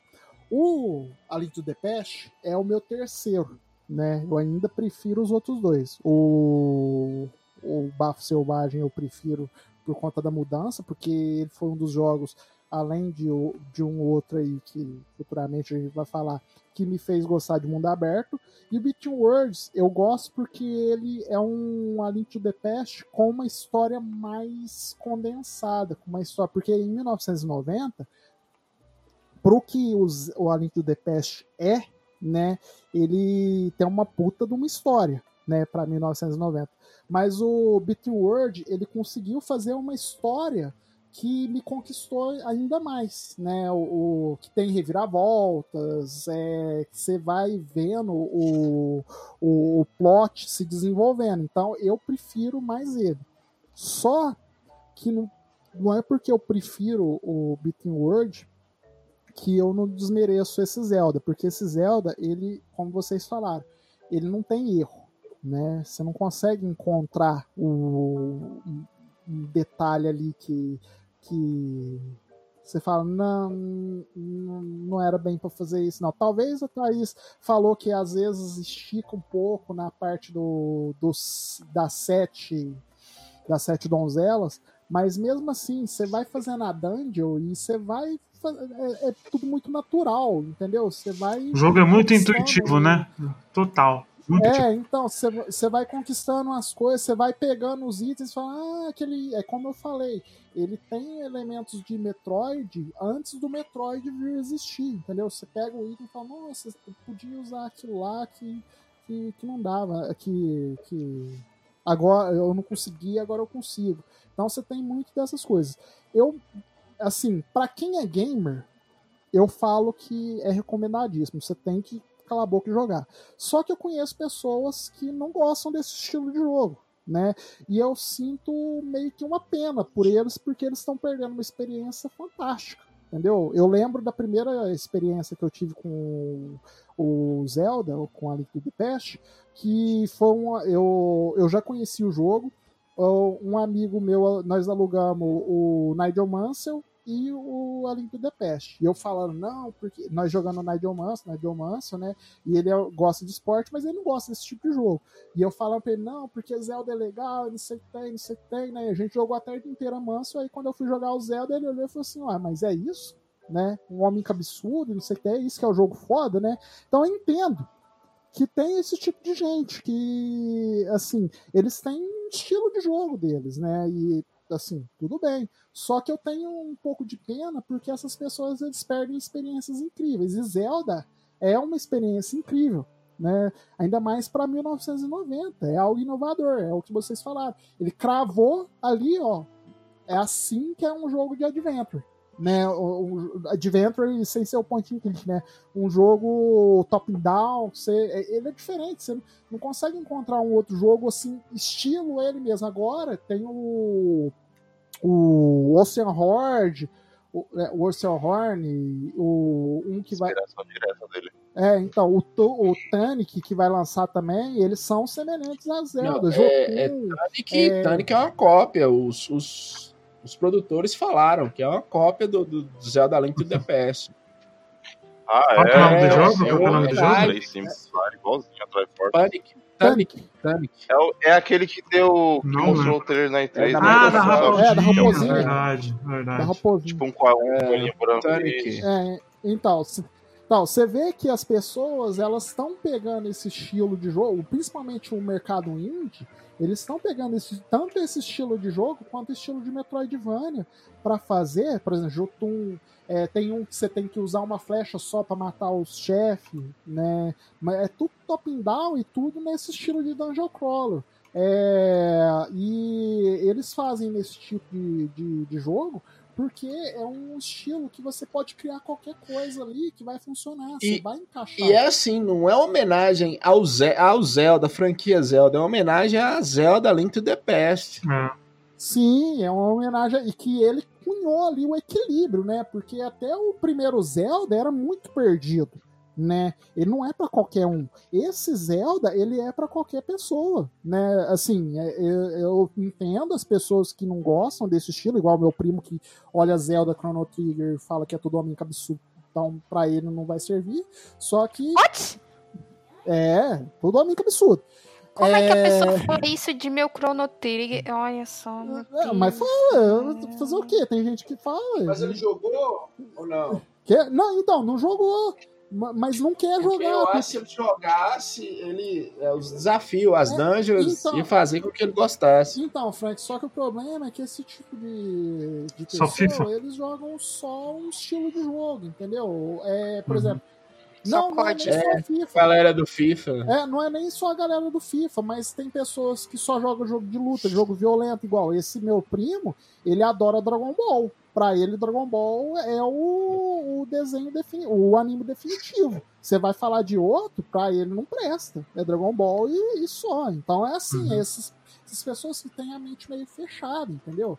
Então tem que meio que, que abrir um pouco a, a mente pra jogar. Eu sei que não é pra qualquer pessoa, mas eu aconselho todo mundo jogar, né? Quem gosta de videogame, né? Quem gosta da história do, dessa indústria que tem 48 anos, 49, não lembro, é, que envelheceu com a gente, quem gosta de história, quem gosta de ver é, o como, que, que a, por que, É que as coisas são o que são hoje, tem que jogar Zelda, o, do The Past. Então, pra ele, eu dou 5 cinco fichas, não tem como eu dar menos, apesar de não ser meu, meu 2D preferido, né? Mas é, eu dou 5 pra ele por tudo que ele é, representa. Você que gosta de Witcher 3, se não fosse Zelda aí, provavelmente nunca teria. Né, então... Mas é verdade. É, verdade, pô. sei, né? É verdade. Sei. Então, galera, é isso. Né? É, Muito obrigado por quem acompanhou até aqui. Ó, gente, a gente. Não é por nada, né? A gente sempre fala isso. Nós sempre falamos isso quando a gente grava. É, esse mês a gente só tá gravando de temas muito bons, né? Tirando da semana que vem, que não é tanto. né, que eu não estarei. Mas a gente só tem gravado. Qual que é a semana que vem? É aquele é Teve numerado. Não, é o, numerado. É o numerado. É o numerado. É o numerado. Tá lá no Telegram. É o numerado. Só isso. Né? E a gente só tem gravado de jogos muito fodas e de temas muito bons. A galera tem ouvido bastante. Então, muito obrigado. Aliás, comentem. Que sempre é bom a gente criar esse bate-papo aí comentando. Aliás, vou fazer aqui. com- é, indiquem para um amigo de vocês o Bota Ficha, que aí nosso, nossa palavra aí passa para outras pessoas. Indica um, só para uma pessoa, não precisa ser para várias, não indica para um, pra um amiguinho seu que curte podcast o Botaficha, não só o Botaficha, mas outros também, né? Mas indiquem o nosso, né? E é isso, né? É, só corrigindo, Luigi, indiquem para o máximo de pessoas que vocês puderem, pessoas, máquinas, animais. Não, assim, mas para uma pessoa, é... se cada pessoa que ouve a gente, tem bastante gente, por incrível que pareça, e indicar para uma pessoa, já duplica já né, o número de pessoas que escutam a gente. Então, indique pelo menos para uma pessoa, né? Muito obrigado mesmo. Espero que vocês tenham curtido. Até semana que vem. Tchau. Tchau.